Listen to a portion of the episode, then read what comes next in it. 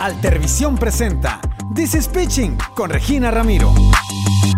Segunda temporada. Hola, hola amigos de This is Pitching, sean bienvenidos una vez más a este podcast, su podcast, este espacio, donde ustedes saben que podemos hablar de todo lo que nos gusta, nos preocupa, nos interesa, sin ser juzgados porque ustedes saben que aquí todos somos amigos y echamos el pitching muy a gusto.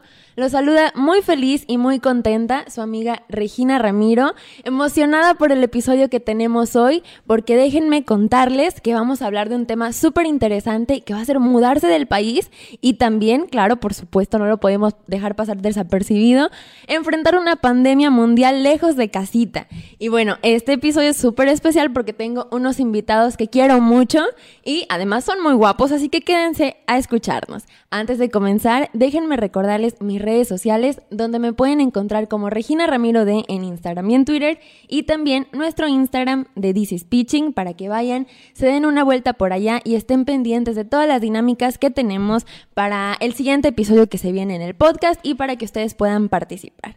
Ahora sí, sin más preámbulos, sin más que decir, sin ninguna otra interrupción, déjenme darles la bienvenida a Patrick Tremblay y Alex Tremblay. ¡Bravo! Hola, Regina. Hola chicos, bienvenidos a This is Pitching, Hola, ¿cómo hola, están? Gracias por la invitación. ¿Listos para echar el pitching? Sí. ¿Listos? Listos, listos. Bueno, oigan, para poner en contexto a todos, nosotros somos primos, nos queremos mucho, Sí, Somos claro. primos desde que nacimos. desde que nacimos, real hasta la muerte. Y bueno, este tema se me hace muy interesante porque Patrick y Alex son unos chicos naci- nacidos aquí en Ciudad Valles, en México, en San Luis Potosí, pero tienen un dato curioso, tienen la doble nacionalidad. Tienen la nacionalidad mexicana y la nacionalidad canadiense. Cuéntenos por qué, Patrick. Pues mira, mi mamá es de aquí de Ciudad Valles Ajá. y mi papá es de Canadá. De Canadá. Y, Y usted, se conocieron aquí en Ciudad Valles cuando mi papá vino de trabajar. Oh, fue un amor a primera vista. Y se, rumora que se conocieron en el antro y que Ah, caray. mirados de lejos y ya, ya sabes cómo está eso. Ya sabes cómo está, soy nacillo, ¿eh? Y aquí estoy. Y aquí estoy, yo soy el mayor. Y bueno, Alex, platícanos cómo ha sido vivir en un mundo lleno de una diversidad de culturas. Pues sí está muy raro porque, pues, o sea, yo soy muy, muy mexicano. Sí soy de comer todos los días bocoles, gorditas, Ah, sí. chilaquiles, todo lo que se Mexicano y huasteco, Y que eso no se perdona la gastronomía. Y del calor de los ríos jugando foot. Y pues de repente es como si te vas al Polo Norte, estás con, conviviendo con osos. Ajá. Y hablando otro idioma Sí, completamente Comiendo diferente. americano, hablando francés, eh, no estás con tus amigos y pues sí es el choque, pero pues sí también el choque cultural, pero pues sí está bien conocer otras cosas un rato, a lo mejor despejarte un rato de todo lo que conocías y Bueno, eso sí, eso sí, es todo un mundo nuevo Sí.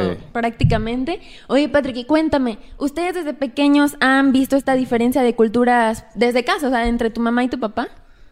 Pues, ¿qué crees? Sí y no. Ajá. Mi papá y mi mamá, los dos son sociables, los dos... Ajá. Un poco más mi mamá, que es más fiestera y todo. Un mucho. eh. Mi papá también se echa chistes así con la familia y todo. Pero fuera de eso, sería igual como una familia normal. Muy bien. Oye, y sí, de verdad que este, tuvieron la oportunidad desde muy pequeños eh, viajar a Canadá y conocer a su familia de allá. Son muy cercanos a su familia de allá, Sí. ¿no, Alex? O sea, yo, a, a raíz que fuimos desde chiquitos, es que ahorita no se nos dificulta el francés y todo eso, pero, o sea, yo sí me acuerdo de chiquitos que mi papá así nos intentaba hablar en francés y, y nosotros le decíamos de que ya hablábamos español y era que, "Eh, no, en español, hablamos en español. Íbamos de vacaciones allá y nuestra familia nos hablaba en, solo, solamente en francés.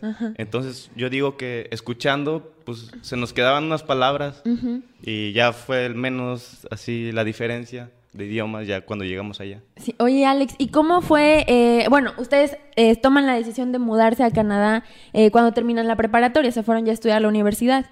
Entonces, ¿cómo fue tomar la decisión eh, de mudarse de país? ¿Era algo que ustedes ya habían visto desde hace mucho, o sea, desde chiquitos siempre supieron que en algún momento se iban a mudar a Canadá? ¿O les entró la curiosidad? ¿O su papá les dijo, no, cuando entres a Sí, la yo creo que universidad"? fue más mi papá la, Sí. la decisión, porque siempre vivimos en México y él era siempre nos decía de que de que deberían de ser secundaria ya o así, o prepa ya. Y hicimos secundaria aquí, hicimos prepa aquí. Y ya como que universidad era lo- la última oportunidad, su última bala y no la desperdició. Eso sí. Oigan, ¿y cómo se sienten de haber tomado esa decisión? Bien, pues... Pues no hay de otra. ¿verdad? La, la vida dura. La vida nada. dura. Dios me da sus peores batallas. ¿Qué crees? Está muy, está muy, muy chido allá estudiar y todo, la vida también. Pero, tam- o sea, cuando estás lejos de tu familia, obviamente nunca vas a estar. Sí, en, vera- o 100% sea, en feliz. verano no me quejo, pero ya en invierno ya sí ocupas, sí ocupas regresarte, si no... Sí, sí, sí, claro. Oye, regresando un poquito más a lo del idioma. Allá hablan francés, so- solamente francés. Solamente. ¿Ustedes en qué parte de Canadá viven? En Quebec. En Quebec. Oye, y por ejemplo, ustedes al entrar a la escuela, al entrar a la universidad, ¿no se les complicaba, por ejemplo, términos? Yo me imagino, o sea, a mí se me complicaría muchísimo, este, términos tanto de ciencia o de químico, de lo que sea que ustedes Sí, estén todo. hablando. De hecho, de hecho, yo mi primera clase, o sea, yo literal, o sea, sí entendía muy bien. ¿En Sí sabía todo lo que me decían, pero, o sea, sabía muy poco hablar y te da pena hablar, o sea, porque pues es gente que ya habla del 100%. Y el, y el profe me dijo de que, a ver, eh, o sea, estaba haciendo la presentación y teníamos que leer como que la portada de un libro. Y como yo estaba más o menos enfrente, pues me señala de que yo, yo lo, me- Ay, de qué que- de nervios. que lea la portada del libro. Pues de que yo me paro y le digo, pues la verdad no sé leer. Así, Órale. o sea, sí le digo en francés que no sé leer y él me dice, que, ¿cómo no sabes leer si me estás respondiendo? Y le dije que soy mexicano y él dice que los mexicanos no hablan francés, así me dice. que- y ya le, que le, le digo de que no, hombre, de que no sé leer, así déjelo, profe. Y él, Así ¿Qué crees? A mí en la primera clase también me tocó leer. Estamos, ya ves que te ponen a leer la guía de todo lo que va a venir. Sí. Pues a mí me tocó leer una parte y ya yo, yo lo leí, pero quién sabe si me entendieron los de ahí. Ya nadie dijo nada. Tú no te atreviste a decir, yo no sé leer. Ah, ya le dije, yo no sé leer. Me va, y me vale. Pues sí lo pensé, pero. Pero dije, qué no, padre pues, que te atreviste a hablar sin miedo. Oigan, y ustedes, además de la escuela, tienen un trabajo. Sí. ¿En qué trabajan, Patrick? En McDonald's. En bueno, McDonald's. trabajamos por. Bueno, trabajé en muchos lugares, pero ya ahorita ya estoy en McDonald's. Ya establecido. ¿Y Sí. tú también, Alex? Sí, ¿En también, McDonald's? también estuve trabajando en varios lugares y ahorita estamos juntos ahí y nos metimos. Oigan, ¿y en qué lugares trabajaron? Por ejemplo, tú, Alex, ¿en qué otros Yo había lugares trabajado en otro restaurante italiano. ¿Oh, sí? Ajá, y también había trabajado con un amigo que andaba vendiendo unas cosas. Órale, qué cosa. Cosas buenas. Sí, sí. No, yo trabajé de ¿Y tú, jardinero? Ah, ¿sí? así plantando árboles. Wow, y, En un jardín de un amigo del Jardín Esculión, que es un jardín turístico allá. Qué padre. Y son- me Y- imagino que son trabajos que jamás imaginaron tener. Ah, no. Y después fui también coach de una- unas niñas así bien desastrosas de Ah, allá. sí, ¿de, de qué? De, Coach de fútbol. De fútbol, Yo órale. también de, de niños de nueve años, pero no, no, no la aguanté. Oigan, y el Que fútbol. son bien intensos. Sí, ah, Sí, los no. y el fútbol creo que es algo que se han llevado de aquí en México, que es algo que siempre han practicado eh, y muy orgullosamente siempre eh, lo han vivido a pelo. Y aquí, o sea, Alex, tú eres uno de los porteros que dejó marca aquí en la ciudad y Patrick, tú también este, en el campo. Y creo que llevar estos logros a Canadá, a otro país, han sido pues, el orgullo de toda la familia, de todos sus amigos y que son de presumir. Y cuéntame, Alex, ustedes han obtenido muchos reconocimientos. ¿Cuáles son algunos de ellos? Pues allá llegamos y a la escuela donde estábamos, que era una escuela que perdía todos los partidos, que no ganaba nada.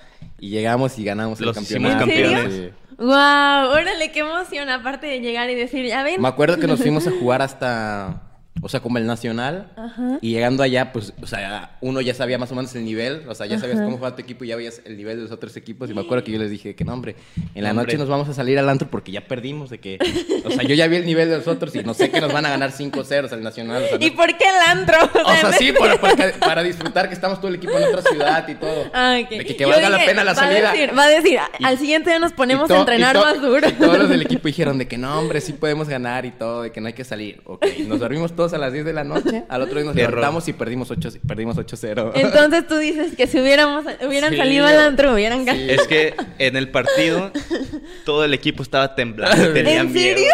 Y yo estaba, Alex, vamos a perder. Ay, tú Y- también estabas temblando, Patrick. No, yo no. Yo sí sabía que íbamos a perder. Pero porque todo Sí. se sí los había visto jugar al otro equipo y sí, sí eran muchos. El otro equipo era puro alto. Es que nosotros éramos de que los de ahí de la ciudad estaban súper mensos y nomás éramos como cuatro internacionales y africanos, ¿En serio? Nosotros en México y éramos los que hacíamos el equipo. Y ya traían más la cultura del fútbol. Sí. Oye, allá es otra cultura totalmente diferente. Por ejemplo, en el deporte, ellos juegan otro Sí, deporte. como- americano, Americano. básquetbol, Hockey. hockey. Órale, pues sí, deportes de allá de Sí, su no- clima aparte. Oigan, y no, pues la verdad qué orgullo eh, representar a su país y que sea de una forma muy notoria eh, y que sus compañeros pues obviamente se los reconozcan. Y creo que es una de esas fortalezas que les ha dejado el país. Y también, eh, por ejemplo, los ser muy sociable. Creo que es algo que nos caracteriza mucho a los mexicanos. Y que cuando viene alguien extranjero se dice, no, la gente de México es una cultura que te abraza y te hace sentir mexicano. Y creo que ustedes sí lograron demostrar eso en otro país. Sí, pues, O sea, no, el estar en un equipo de fútbol y conocer a todos los que hacen deporte nos ayudó mucho, así, te ayuda a integrarte y aparte que nosotros somos sociables, pues ya nos ayudó más, ¿verdad? Qué bueno, ¿no? Sí. todos en la escuela pasabas y decían, ah, iba el mexicano. ah, ¿en serio? Porque en la ciudad donde estamos, los únicos mexicanos somos yo y Alex. ¿En serio? Sí. Órale. Y además, este, ustedes se enfrentan a una cultura, eh, ya lo platicábamos al principio, que es totalmente diferente en cosas muy pequeñas, tanto, bueno, si de por sí ya hacerse independiente, vivir solo, o bueno, en este caso ustedes que son hermanos, pero Patrick, a ti te tocó vivir un año solo o dos años, ¿no? Un año y medio solo. Un año y medio. ¿Y cómo fue eso? ¿Vivías solo o vivías con alguien más? Vivía solo, pero tenía. A la que le rentaba, vivía en el segundo piso, entonces no estaba tan solo. Entonces, este, ¿cómo fue este sentimiento de llegar, para empezar a irse a vivir a otra casa en el mismo pueblo que tus papás ya es difícil? Este, ¿cómo fue irse a otro país y además adquirir responsabilidades ya de un sí, Pues ya tenía que lavar mi ropa, todo, planchar, Cocinar es lo más difícil, yo creo, cocinar, porque te tienes que levantarte. Cuando si te levantas temprano, todavía alcanzas a, desayunar. Si no, te la avientas así hasta la tarde. Y ya en la tarde ahí, ya, ¿qué voy a hacer hoy? No, no sé. Ya te pones a pensar, ya tienes que pensar en lo que vas a comprar, empezar que vas a llegar y todavía lavar la ropa de llegando a jugar fútbol y cosas así. ¿verdad? Sí, oye, y administrar tu dinero. Por ejemplo, ahorita que Alex eh, tocó el tema de ir al antro, creo que ya enfrentas decisiones de o me voy al antro este día o no como el martes. y me imagino que les tocó enfrentar todas esas decisiones. Y Alex, ¿cómo fue cuando tú llegaste? Que tu hermano pues prácticamente ya tenía ahí un tiempo donde pues te habías acostumbrado ya, ¿no, Patrick? Sí, claro. Sí, sí claro. ya estaba acostumbrado. Pero Alex, ¿cómo fue llegar con tu hermano y pues ahora tú enfrentar este cambio de cultura? Pues, pues yo ya estaba ahí, pone que pues te ayuda la adaptación, ya te dice de que no, pues ahí sí, para allá no, aquí te quedas, allá no sales. Sí. Pero, o sea, sí hay pequeñas cosas que sí cambian mucho, como aquí que los mexicanos van a comer, salen y dicen de que provecho, te abren la puerta, allá es, allá es de que, allá dicen de que, o sea, a mí me tocaba decir me ha tocado decir gente que dice de que no, hombre, Canadá de los países más felices del mundo. Pero a veces eso como que, sí, el estilo de vida es muy bueno y todo, pero no son los más, siento que en México son mil veces más, ¿cómo si se... Amigables. Amigables, de que vas a un lugar, provecho, buenos días, de, te abren la puerta, así. Allá no, de que si no lo conoces no te hablan. Cuéntales en el trabajo cómo les decías cuando no te respondían. Buenos días. Ah, sí, me acuerdo. Me acuerdo, una vez que estaba con una gerente y yo llegué y que la que buenos días. No me hice nada y que le dije que buenos días. Ay, no. Qué miedo aparte gerente, qué, qué valor. Pero, oye, sí, como la verdad la perspectiva que tenemos todos en el mundo creo es Canadá, país feliz, chill, Justin Trudeau, paz y amor. Pero, o sea, ustedes que ya lo vivieron, ¿cómo es esta y de, y de hecho lo más loco, y, o sea, que en todos los países ves al presidente, o sea, al primer ministro de Canadá, y todos dicen que no, hombre, wow. Es la onda. Claro, de, que, yo me quiero casar con él. Eh, eh, y allá no lo ven así, o sea. ¿En serio? Allá sí dicen allá todos no lo quieren. No lo quieren, o sea. Pero yo creo que eso pasa en todos los países del mundo, de que. Bueno, o sea, ponle que pueden decir, o sea, imagínate que, en otro, imagínate que en otro país están diciendo de que no, hombre, el presidente de México, el obrador, un viejito que se le está rifando. Imagínate, o sea, no creo, pero imagínate, imagínate que alguien lo diga así y no saben que en México pues todos le tiran bien duro. Ayer lo mismo, o sea, es de que todo dicen que un hombre, ese él no quiere la, naturaleza, que... No. Ajá, de que... Eso no me lo esperaba, ha sido un golpe muy duro. Creo que todos soñamos aquí con casarnos con Justin Trudeau. Oigan, pero me llama mucho la atención que como esas cosas, pues que a lo mejor pueden parecer para algunas personas tan pequeñas, pero aquí sí las tenemos como que muy muy características de llegar a un lugar y saludar, enfrentar todo esto de que no te saludan si te sientes mal y por ejemplo, este cambio de costumbres que tienen allá en Canadá, que alguna vez platicábamos que ellos dan, nosotros estamos acostumbrados a dar tres comidas o un desayuno y una comida bien pesada con todo nuestro, nuestro kilo de enchiladas y queso y bocoles. Y allá ustedes me platicaban que es otra cosa. Pan tostado, cosas así, ¿verdad? Y, y en, ¿En los serio? restaurantes de que a las 11 dejan de vender desayunos, de que si no llegaste a las ¿Cómo 11... crees? Sí, de que si no llegaste a las 11 ya no desayunas, ya te pasas directo a la comida. De que la comida a las 4 y la cena a las 8 de la noche y ya. de que- 8 de la noche. Sí, a las 8 no hay nada abierto de restaurantes más que, o sea, los McDonald's, los comida rápida, una De hecho, le decíamos a unas amigas, ¿no? Que allá en México nos comemos de desayunar unos tacos de barbacoa. Sí, claro. Y, y ellas dicen, ¿de qué son? ¿De carne? Y ellas, "Ah, ¿Cómo ¿desayunan tan carne? Desayunan carne.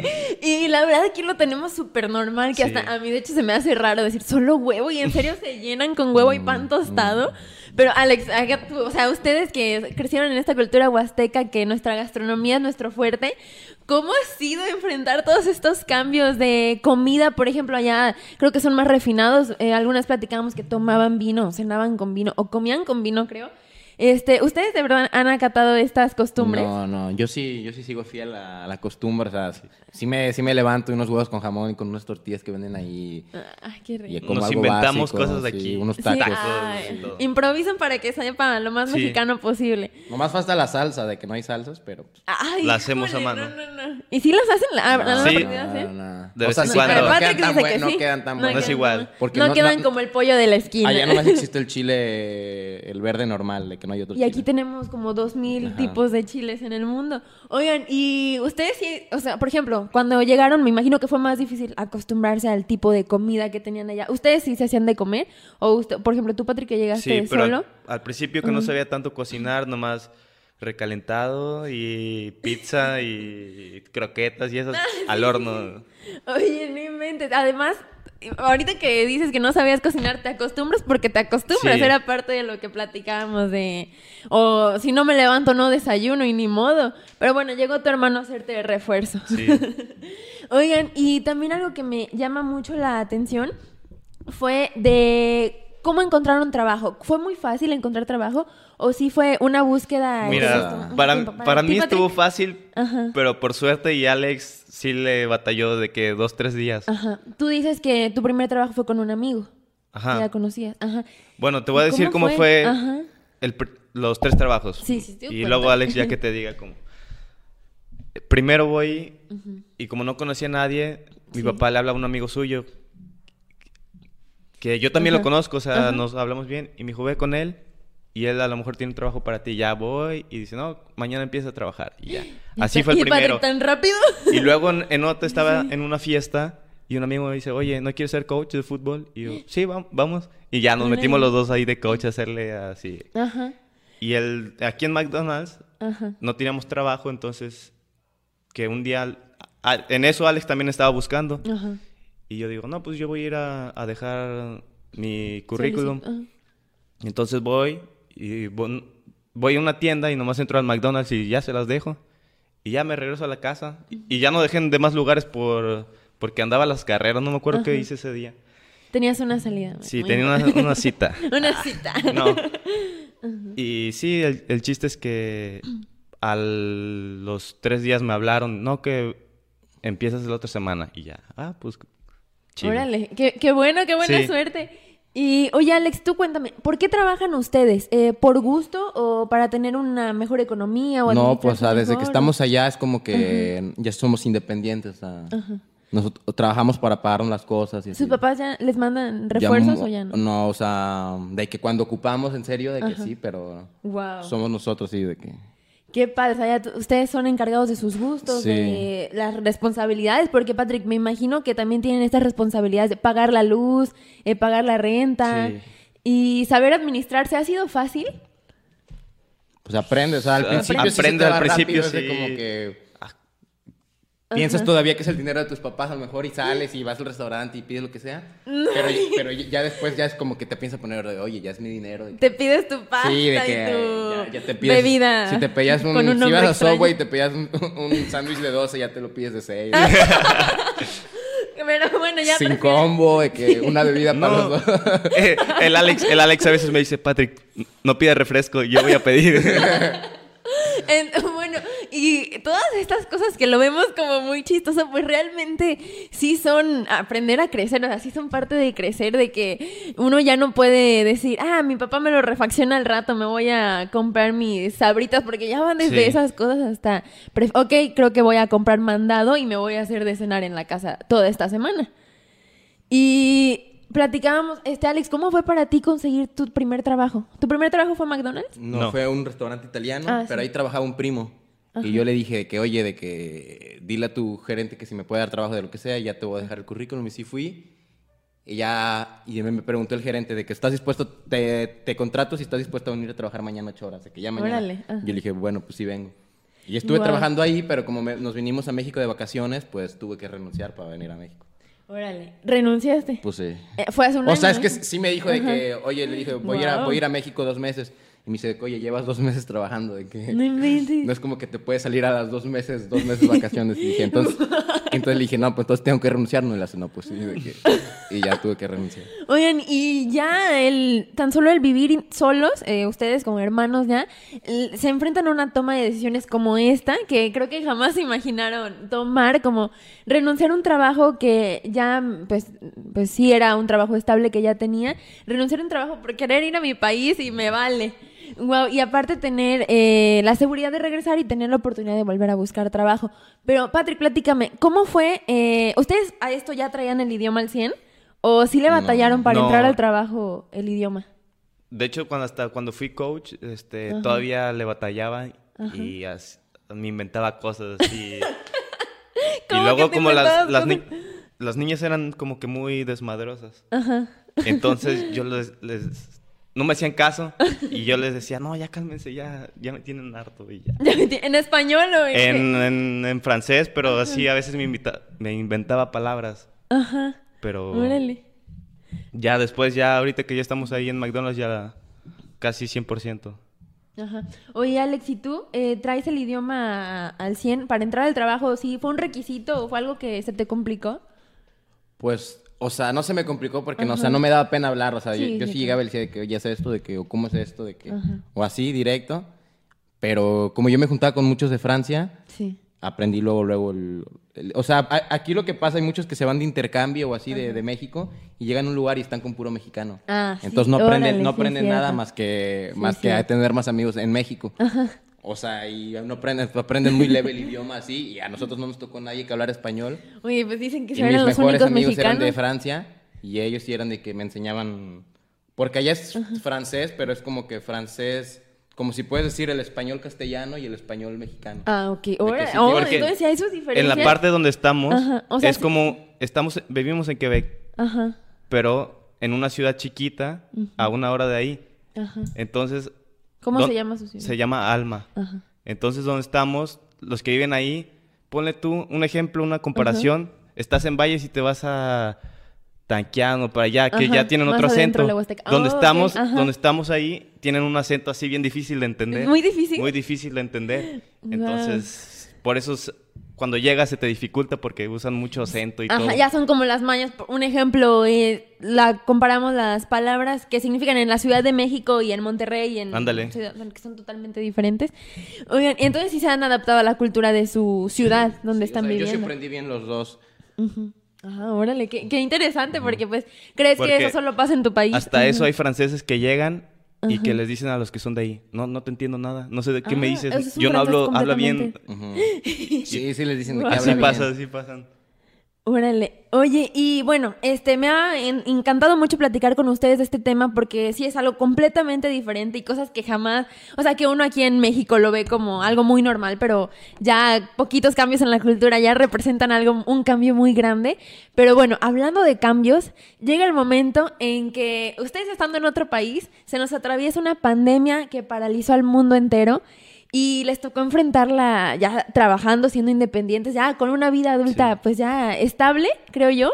¿Y cómo fue enfrentar, eh, por ejemplo, a ver, a mí me interesa mucho cómo fueron las primeras indicaciones que se dieron del COVID? ¿En su ciudad fue de las primeras en tener un caso, Alex? Es que allí estaba, estaba muy tranquilo, pero de repente cuando empezaron así de que 30 casos por día, así, de que fue, fue de que el gobierno sí dijo de que a ver, de que cerramos todos los restaurantes, todos los bares, de que nomás hay servicio a domicilio o para llevar y de que no podías juntarte con más de tres personas. Si te cachaban con tres personas, Multota. de que era multa de, Multa. multa de mil Ajá. dólares. Órale. Entonces nadie salía, a todos Ajá, les daba miedo la wow. multa. y allá sí son los vecinos de que si escuchan música, Le sí ponen dedo. Llaman a la policía, de que oye, ya hay reunión. Y... Órale, oye, pues está. Entonces muy sí, la gente no salía y si salía, salían escondidas. Así casi, casi como si fuera ilegal salir, así. de que Guau. Se escondían para salir la gente. Oigan, y por ejemplo, antes de que hubiera un caso en su ciudad, ¿el gobierno ya había tomado medidas sobre usar cubrebocas, no salir, o hasta que Pues, se presentaron los primeros casos? Un- una fecha que empezó como que en todos, cuando empezó aquí que se cancelaron las universidades, Ajá. allá fueron, cerraron todo y dos semanas sin salir ni nada. Ok, cuarentena. ajá. Y cuando después de esas dos semanas, como que dijeron, no, pues empiecen a usar cubrebocas, pero no, no obligatorio. Ajá. Entonces ya por eso no hubo tantos casos y eh, así siguió. Ah, Desde antes, creo que aquí seguimos sin tomar medidas aquí en México. Pero, oigan, ¿y ustedes cómo les tocó vivir esto? Por ejemplo, en su trabajo. Bueno, primero, mejor para irnos en orden de importancia, creo. En la escuela, ¿cómo les tocó enfrentarlo? Luego, luego que levantan la pandemia, que dicen, esto es una pandemia eh, que va a paralizar el mundo entero. ¿Cómo fue, Alex, eh, la escuela? ¿Qué, qué, qué les dijeron? Pues a mí, o sea, la pandemia sí me fa- facilitó la escuela porque Ajá. como todo era en línea y así, y pues pues me, en los exámenes ahí me metía en estaba en traductor y traduciendo todo de español a francés para no tener ningún error. No que- digas, no digas, te No están escuchando. No, yo pensé que me ibas a decir, fue más fácil porque por el trabajo y todo. No, o sea, y, tam- y también, o sea, el gobierno allá también, te- o sea, a los que trabajaban los apoyaba por ¿Ah, lo del sí? COVID, ajá, entonces Órale, como que no andabas tan padre. estresado, pero, Ajá. pero pues también sí estabas medio ya estresado de que no estabas encerrado, o sea. Sí. Oye, O Patrick. sea, te daban dinero, pero no tenías en qué gastarlo, entonces Ah, era pues como sí. de que, pues, ¿Compras en línea? sí, no, ¿No pero- caíste en esas garras? No, no. Yo pedí Luego en línea y me estafaron. un sofá y te llega una sillita.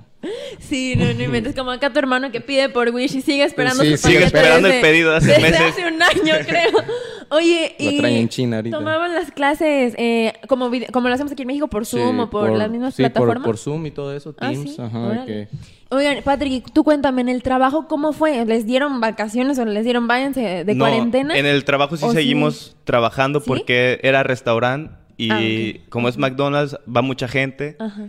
Entonces cerraron adentro y puro servicio al volante. Órale. para llevar. Y no hubo problemas, por ejemplo, a mí la verdad sí me interesa mucho debido a todo lo que enfrentamos aquí en México, que muchas personas perdieron su trabajo. ¿En McDonald's no les tocó enfrentar una- un recorte de personal? Tuvimos, hubo como dos meses con menos horas, Ajá, que nomás menos. trabajamos ocho horas a la semana Órale. y así. Y esto sí representó algo para ustedes. Bueno, por ejemplo, ¿la ayuda del gobierno la recibieron luego, luego, Alex, que empezó la pandemia o un tiempo O sea, es que después? para que el gobierno te ayudara tenías que comprobar que trabajabas. O el- sea, que trabajabas y estudiabas. Para que, o sea, si eras alguien que no trabajaba no estudiaba, no te iban a apoyar. Oye, y bueno, ahora sí, eh, adentrándonos más, cuando se registraron los primeros casos, eh, ¿cómo vieron ustedes la movilidad en su ciudad? O sea, ¿la gente de verdad respetó la cuarentena por miedo a las multas? ¿O To- como aquí en México O les sea, valía allá, gorro? allá literal, creo que los jóvenes y los adultos todos lo respetaban, pero los que no respetaban eran como que los boomers. Los bu- Los boomers. Los boomers, eso sí, de que a mí sí me... hubo, hu- hubo una cosa en la ciudad que salieron a protestar Sí, como, boomers. como un grupo de 20 viejitos Ajá. a decir de que No somos borregos, decían. No somos borregos. Ajá, de que ya no, se pongan cubrebocas, güey. No somos borregos, ¿En serio? El gobierno nos controla. Los boomers, los boomers. Y que si ves a los boomers en la calle decían de que te veían con cubrebocas y te decían de que, mijo, quítate eso, de que... ¿En serio? Ajá, sí, o sea, de verdad no creían. Los boomers no creían en eso, No decían de que creían. "No, yo si me voy a morir me muero, de que así decían. ¡Guau! De que- bueno, y creo que allá más terco que aquí en México éramos todos, así que no había diferencias, pero Sí, sí, allá... eran malos boomers que no creían literal. en No inventes. Oye, y bueno, ahora se enfrentan con, eh, pues sí, viajar a México, tomar la decisión de regresar a su país. ¿Y cómo fue este proceso de que les dieran permiso? Porque a lo que yo entendí, ustedes me van a platicar, Patrick, eh, llegó un momento en el que la pandemia se tranquilizó, se calmó el virus, hubo muchísimos menos casos, porque bueno, de hecho acá en nuestro país eh, decíamos, oigan, allá qué onda, ya Canadá ya bajó todos sus casos y nosotros cada vez vamos para arriba. Eh, cuando hubo este rebrote, eh, ¿en qué mes fue el rebrote? Como, Como un mes antes de venir a... en noviembre. En noviembre, sí. Entonces, ¿vuelven a cerrar fronteras? Es que yo no creo en eso porque a mí sí, sí veía mucho en internet de que no compren vuelos, las aerolíneas no trabajan, se están cancelando vuelos, de que gente se queda en el aeropuerto, se cancelan, ta, ta, ta, ta, ta, ta. Y cuando fuimos al aeropuerto, los aeropuertos llenos, todos trabajando, cero distancia en los aviones, de que como si Ah, no hubiera era un nada. mito. O sea, fue un mito griego, la verdad. Como aquí en el centro. Ajá. Sí, o sea... sí, sí, aquí todos los días, desde que inició O sea, la literal, pandemia de que, hasta y que yo fue sí el le preguntaba a las aerolíneas de que, oye, ¿ustedes han cerrado? ¿No? Mi- O sea, ¿Ninguna? les pregunté a Aeroméxico, Ercana, de que, oye, ¿ustedes habían cerrado? No, no, chavo, eso fue puro cosa de internet. O sea, por eso no hay que creer lo que dicen de que no compres, no, o sea... Ajá, órale. Sí, sí, hay que ir directo a lo mejor al aeropuerto, llamar a la aerolínea. Y no creerle a, a los, a los que andan Los, los de trabajo hasta eso nos preguntan. Bueno, a mí el gerente me preguntó. Le pedí, le dije, oye, me voy a ir de vacaciones un mes. Y le hace, Patrick, ¿te puedo hacer una pregunta personal? Y le, le hago, sí. ¿No tienes miedo? y le hago, Ay, no. Pobre, ay, no, qué triste. Bueno, pensaba que me iban a matar acá, o no sé qué pensaba. Ah, yo pensé que lo preguntaba por viajar en avión, por la cuarentena. Sí, por eso, la por el ¿no? COVID y Ajá, también, y también o por- quién sabe si pensaba que México, porque allá también piensan que México es bien peligroso. Que Bueno, sí, eso sí. Lo bueno que no. Yo soy el peligro. yo soy- llegó el peligro, no saben lo que les espera. Oigan, y fue difícil regresar a México, por ejemplo, eh, debido a que, bueno, ya- ahorita ya me confirman que no cerraron las fronteras, pero sí fue difícil eh, salir de Canadá. No, no tanto. ¿No? O sea, no, el gobierno no dijo como, este, necesitan una, Pues- no sé, prueba de que no tienen, o cómo fue, ¿Cómo Pues fue? nosotros como somos, tenemos el pasaporte de allá, pues ajá, siento que se facilitó, pero los que eran de estudiantes de fuera, Ajá. de otros países, sí tenían miedo a irse porque no sabían si podían regresar después. Wow, entonces sí Entonces hubo muchos que se quedaron así solos ahí en el país para porque no sabían si podían Lo regresar. único que te dan es como un Wow. cuestio- cuestionario de que, que riesgo de salud, de que te puedes contagiar en el avión o ta, ta, ta, y no responde la aerolínea y eso. Ah, ok. Tú tienes Órale. que firmar eso. Entonces, o sea, ¿a ustedes lo que les benefició fue tener la doble nacionalidad, Pues, Alex, para poder salir o, O sea, que no fuera tan complicado? Salir es fácil, regresar ya... Ándale, sa- es salir, todos, salir todos pueden, pero es como que si sí, regresas, sí, sí, te van a decir de que, oye, vienes de turista. Le dices, no, pues aquí tengo el pasaporte. Ah, no, sí es cierto. Sí. Y bueno, ahorita se van a enfrentar a regresar apenas a su país. Ahorita están aquí de vacaciones en México. Oigan, ¿y cómo fue llegar a México y encontrarse con que aquí, la verdad, les valió Fiesta. gorro a todos, desde el gobierno hasta los ciudadanos, el coronavirus? ¿Cómo, o sea, para ustedes, de verdad, Patrick, este, les impresiona ver, pues, eh, O que sea, sí, no- o sea, la falta de No me impresionó tanto porque como que ya me lo esperaba. Sí. O sea, como que Ya ya... veníamos con eso. Sí, dices, ya "Ah, venías con la mente de que... Les mandabas mensaje a tus amigos, oye, y allá salen a, lo- a las fiestas. Siempre, vente para acá. Sí, yo, yo veía historias en Insta y estabas to- todos de fiesta, todos de... Claro, que- sí. Y sí... Oigan, ¿y ustedes cómo lo tomaron? Por ejemplo, eh, llegan al país y ni siquiera les exigen una prueba de COVID, ni siquiera le... O sea, por ejemplo, tú, Patrick, te fuiste a hacer estudios de sangre para No. eh, descartar ideas, ¿sí? ¿No? No, fue por otra cosa. Ah, fue por otra cosa. Ya me Yo quemaste, siempre creí Regina. que te habías ido a hacer la prueba un de demonio. Por un demonio. Ok, bueno, pero como quiera el país, no es como que se los exigió. No, no. Y al regresar a Canadá, este, ¿les van a exigir una prueba de COVID? No, pero te exigen... Hay una Cuarentena obligatoria. Cuarentena. obligatoria. 15 días en tu casa y te están checando a partir de una aplicación. Ah, ¿sí? Entonces, o sea, del ¿Cada celular. prisión en casa? Entonces pueden ver cuando sales o cuando no. Y pues gente va a decir, no, pues dejas el celular y sales. Pero te llaman. Hubo. Entonces tienes que contestar también. Y si no ¿Y contestas. parte del gobierno eso? Ajá, si no contestas, de que en cada ciudad pues tienen como un representante. Y si no contestas, pues ese- él puede ir a ver. Y si no estás ahí, multa. Wow, no, no, no. Me imagino que sí, regresar a Canadá va a ser toda una aventura y otra vez todo un cambio a diferencia de lo que ya vivieron al entrar a México. Y la verdad que, pues, sí, toda esta conversación que hemos tenido, eh, todo este pitching que hemos echado, ha sido muy interesante porque hay cosas que no nos imaginamos. Aquí lo vemos en las noticias, como que Canadá lo vemos muy estereotipado, con que todo es muy, como les decía, muy, Sí. todo son fe- es felicidad. Pero ya escucharlos contar sus experiencias en busca de trabajo, en la escuela, el idioma, eh, enfrentar pues esta pandemia lamentable, eh, la verdad que ha sido muy interesante. Me ha dado mucho gusto poder platicar con ustedes. Eh, este, ustedes, a ver, este, cuéntenos Ahorita, bueno, denos sus redes sociales para que todos estemos al pendiente de qué andan haciendo por allá y sigamos este, viendo a unos mexicanos vivir en Canadá toda esta mezcla de culturas. Patrick, adelante, danos tus redes sociales. Pues mi Facebook es Patrick Tremblay, mi Instagram creo que es jpatrick48. Ajá, muy y bien. ya, sí. Muy bien, tu Snapchat.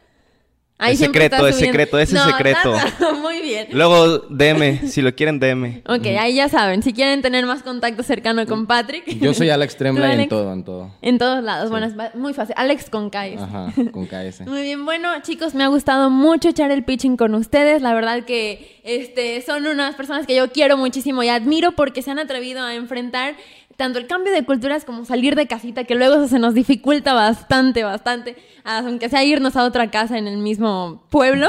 Este, y la verdad me ha dado mucho gusto que se tomen el tiempo de venir. Muchas gracias, Patrick. Gracias, Regina. Gracias por la invitación. Nos la pasamos muy bien. Ay, qué bueno, me da mucho gusto. Echando el durazno. Durazneando. Oigan, tanto que me quebré la cabeza poniendo el nombre para que le digan durazno. Pero bueno, muchas gracias por tomarse el tiempo de venir. Y bueno, la verdad, ustedes son unos mexicanos que llevan la cultura y el orgullo mexicano a todo el mundo, a todo el exterior. Y creo que el ser mexicano es un diferenciador que nos caracteriza eh, ante todas las personas. Ya lo platicábamos, nuestra cultura tan abrazadora que tanto cariño muestra al mundo y yo creo que esta seguridad y este orgullo de ser mexicanos, orgullosamente huastecos también, es lo que nos abre las puertas del mundo entero. Así que mucha suerte, mucho éxito en todos los proyectos que tengan en puerta y pues, los quiero mucho, muchas gracias eh, por tomarse el tiempo de venir. Y bueno, les recuerdo que yo soy Regina Ramiro y les voy a recordar mis redes sociales. Me encuentran como Regina Ramiro D en Instagram y en Twitter y también como This is Pitching para que se vayan a dar una vuelta por allá, participen en las dinámicas, me den su opinión sobre este interesantísimo podcast, interesantísimo episodio. Así que yo me despido, fue un gusto acompañarlos una vez más aquí en This is Pitching. Bye.